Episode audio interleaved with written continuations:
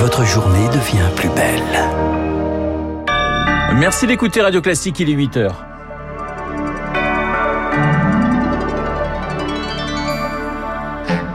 La matinale de Radio Classique avec Renaud Blanc. Et je vous rappelle que mon invité à 8h15 sera Aquilino Morel qui publie L'opium des élites chez Grasset. En attendant, voici les titres du journal Notre maison brûle et nous rajoutons de l'huile sur le feu ou plutôt du charbon.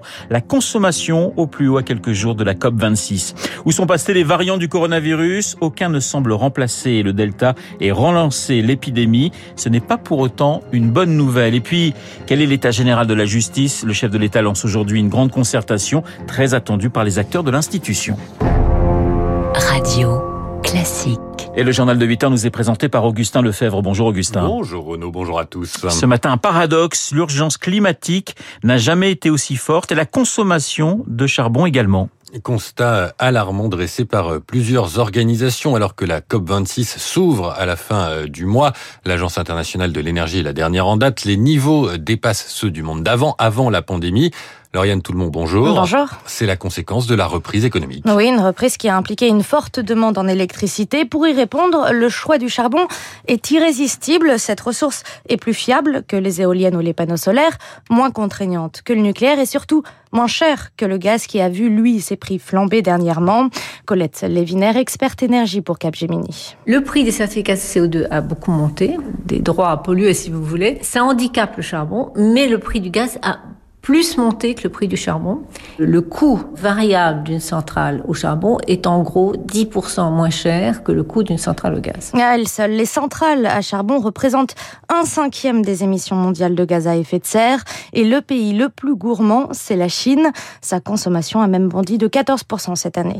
Pour la Chine, le charbon est une sorte de souveraineté et elle continue de construire une centrale charbon par semaine. C'est énorme, oui. Il y a une véritable addiction au charbon selon Marc Antoine El Mazega.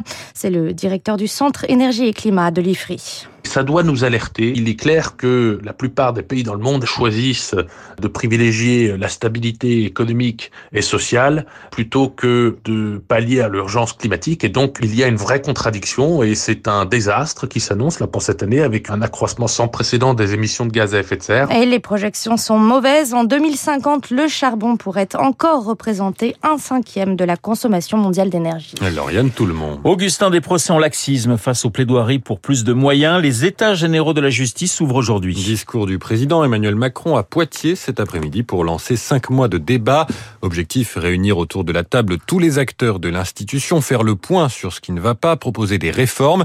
Le budget de la justice a augmenté de 30% en cinq ans, insuffisant pour se défaire des critiques sur sa lenteur, son laxisme ou son opacité, car insuffisant pour travailler correctement, estime Isabelle Besnier-Houben, secrétaire générale du syndicat des greffiers de France. Nous avons une vraie souffrance dans les greffes comme nous n'en avons jamais connu par le passé. Ça se traduit par des collègues qui veulent partir, par de plus en plus de demandes de détachement, par des gens qui sont en arrêt maladie, qui craquent au travail. Les collègues n'ont plus l'impression d'avoir du sens dans ce qu'elles font. Elles font de l'abattage et pas autre chose en fait. C'est de la chaîne, c'est de la justice rustine, moi j'appelle ça. On n'a pas trouvé de lieu pour mettre les choses à plat depuis des années et des années. Donc pourquoi pas des états généraux? On entend beaucoup de choses. C'est qu'est-ce qui va pouvoir concrètement alléger un peu du travail de nos collègues pour qu'elles redonnent un petit peu de sens et un sens du service public pour l'usager de la justice aujourd'hui. Et si rien ne sort de ça, hormis des réformettes, ça va être difficile encore après. Hein. Un propos recueilli par Éric Cuoche, réformette ou réforme en profondeur, ça sera au prochain locataire de l'Élysée d'en décider, puisque l'actuel gouvernement n'aura pas le temps de légiférer avant la présidentielle. Et parmi les contempteurs de la justice, les proches de Nicolas Sarkozy. L'ancien président condamné il y a quelques jours en première instance dans l'affaire Big Malion, son passage à l'Élysée, une nouvelle fois examiné par la justice aujourd'hui.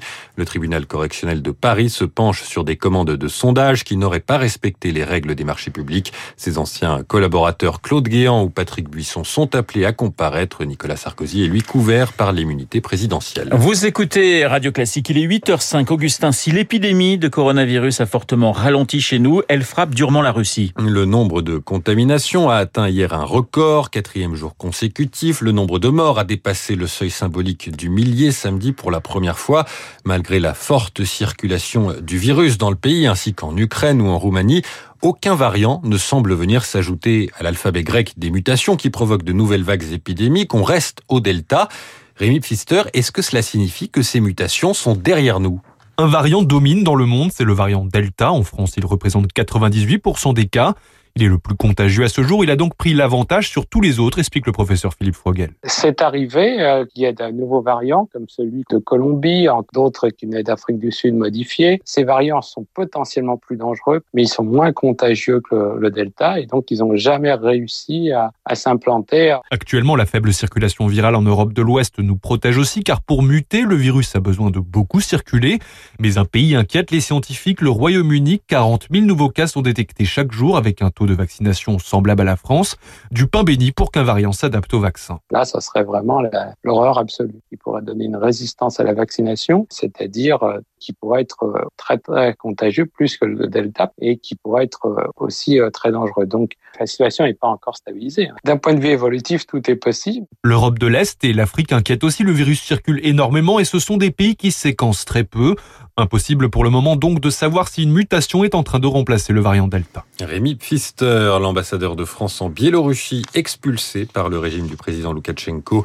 Il doit arriver aujourd'hui à Paris. Les raisons sont inconnues, mais Minsk a coupé les liens avec d'autres interlocuteurs occidentaux ces derniers mois. Augustin, en Grande-Bretagne, journée d'hommage aux députés poignardés vendredi. Une minute de silence à la Chambre des communes et un office religieux pour David Ames, 69 ans, tué par un homme soupçonné d'être un islamiste extrémiste, Ali Arbi Ali. L'heure des hommages, mais aussi des débats, cinq ans après le meurtre d'une autre députée à cause de ses positions pro-Union européenne. Les autorités s'interrogent sur la sécurité des élus. Laura Calmus à Londres pour Radio Classique. Comment éviter le drame de vendredi? Cette question est sur tous les plateaux de télévision, d'autant plus que ces derniers jours, de nombreux députés ont fait part de leur inquiétude régulière. Certains ont reçu des menaces de mort, d'autres se sont fait agresser verbalement. Plusieurs mesures sont à l'étude. 650 membres du Parlement ont été contactés par la police afin d'analyser la situation. Mettre en place une protection policière lors des permanences parlementaires est l'une des mesures privilégiées par la ministre de l'Intérieur. L'opposition estime que cela intime les électeurs. Par ailleurs, Ali Arbi Ali devait suivre un programme de lutte contre la radicalisation, mais selon la presse britannique, il n'avait pas été très assidu. Le programme va être réexaminé afin de comprendre comment le suspect a pu le quitter sans que cela n'alerte l'Agence de sécurité nationale. La correspondance à Londres de Laura Calmus pour Radio Classique. La Jeanne Birman annonce ce matin la libération de plus de 5600 manifestants emprisonnés. Ils ont été emprisonnés depuis le coup d'État du début d'année. Allez, on termine ce journal avec Facebook qui veut nous faire quitter la réalité. Le réseau social veut développer un métavers, un métaverse en anglais, un univers numérique parallèle. Signe de son ambition, il annonce cette nuit le recrutement de 10 000 personnes en Europe Concrètement, on met un casque de réalité virtuelle sur la tête, on arrive dans un endroit en 3D comme une salle de spectacle ou une salle de réunion. Le concept a fait la joie des auteurs de science-fiction depuis des années, l'effroi de leurs lecteurs.